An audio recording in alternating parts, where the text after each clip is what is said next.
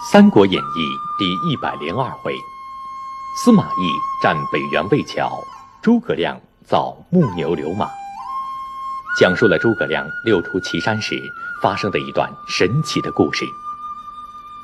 诸葛亮想从后路包抄司马懿，但笨重的双轮马车根本无法翻越蜀国崎岖的栈道。然而，诸葛亮最后还是把天府之国的粮食运进了关中，运到了战争前线。驮载粮草的就是木牛流马。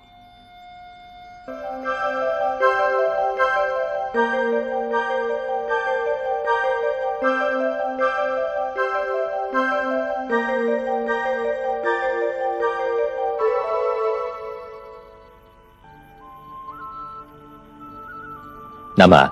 什么是木牛流马呢？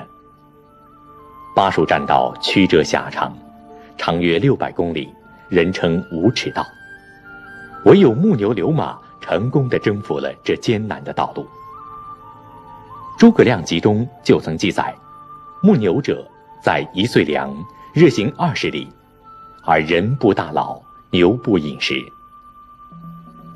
沧海桑田，古人没有为我们留下图纸和说明。这些只言片语无法解释现代人心中的谜团，于是，关于木牛流马有了种种不同的传说。虽然不知道谜底，考古专家们还是根据历史文献中的蛛丝马迹，找到了解谜的线索。所谓“在一岁粮，日行二十里”，相当于载着二百五十公斤的粮食。按照每次往返两到三个月的速度进行运输，而木牛流马从设计制作到投入使用，前后不过一年的时间。按照这样的运力和速度，为蜀国十万大军运输粮草，车辆总数应当不会少于几千辆。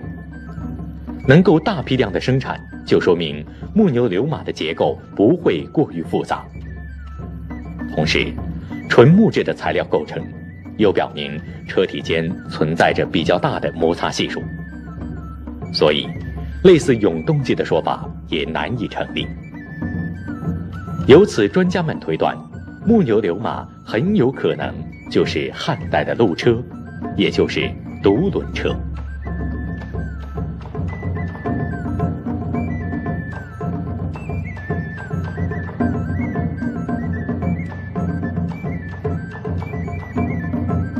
上古时代的运输全靠人力来完成，后来又以牛马等牲畜来驮运。随着社会的进步，出现了车这种陆地运输工具。秦汉时代以双轮车为主，到了汉代，还出现了稳定性强、载重量大的四轮车。然而，这些车辆对于路况有着很高的要求。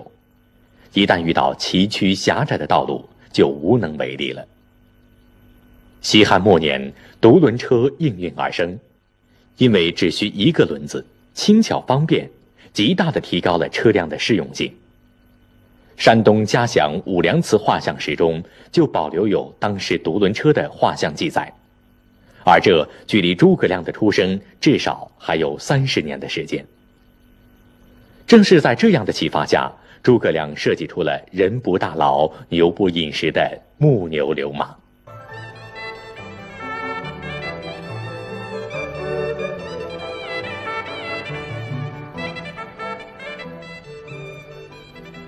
这是今天的人们根据资料和想象所复原的木牛流马。这木牛流马车，这个牛头啊，它主要呢也是提供装饰的。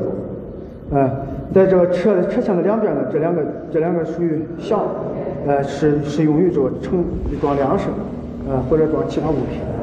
再一个呢，这个牛这个母牛流马行走的时候呢，他们是这样的。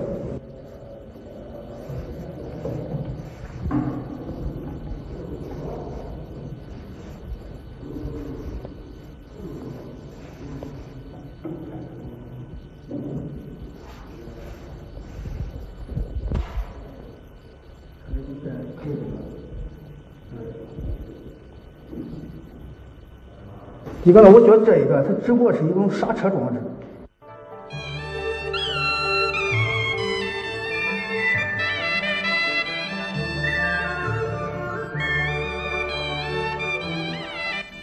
其实，将独轮车说成木牛流马，也并非空穴来风，因为它的结构形式正是模仿自牛马的图运。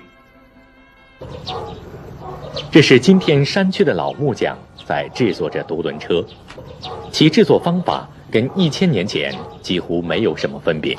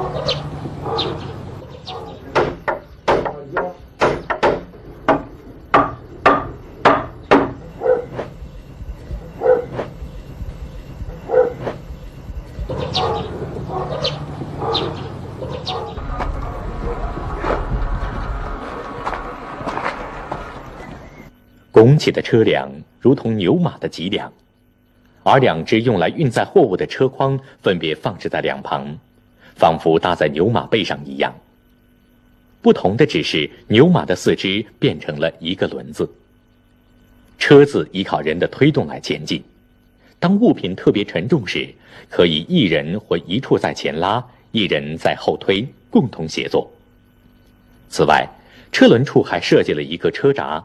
轻轻拉动线绳，就可以控制车速。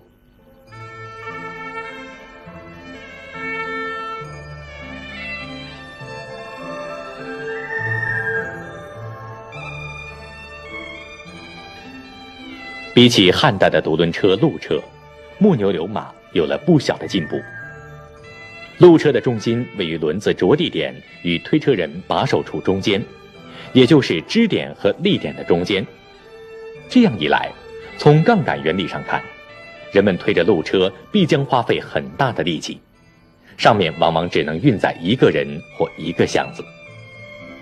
木牛流马则不同，它在左右两边对称放置了两个筐子，拉长车身，把作为支点的车轮移到车子的中部。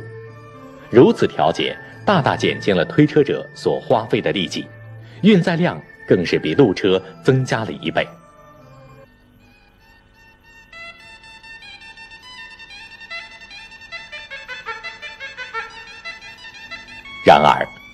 关于木牛流马还有许多神秘的传说，比如原始的木牛流马是否真的有令人迷惑的牛头马面？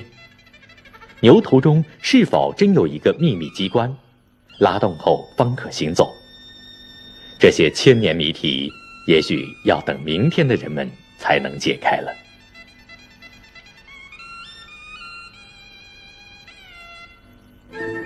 时光飞跃到二十一世纪，公路上穿行的是越来越先进的汽车，可谁也不能忘记，在悠悠的岁月中，那一步步推着历史前进的独轮车。直到今天，在那遥远的山区小路上，人们依旧能看到它的身影，听到那车轮压在山路上的吱呀声。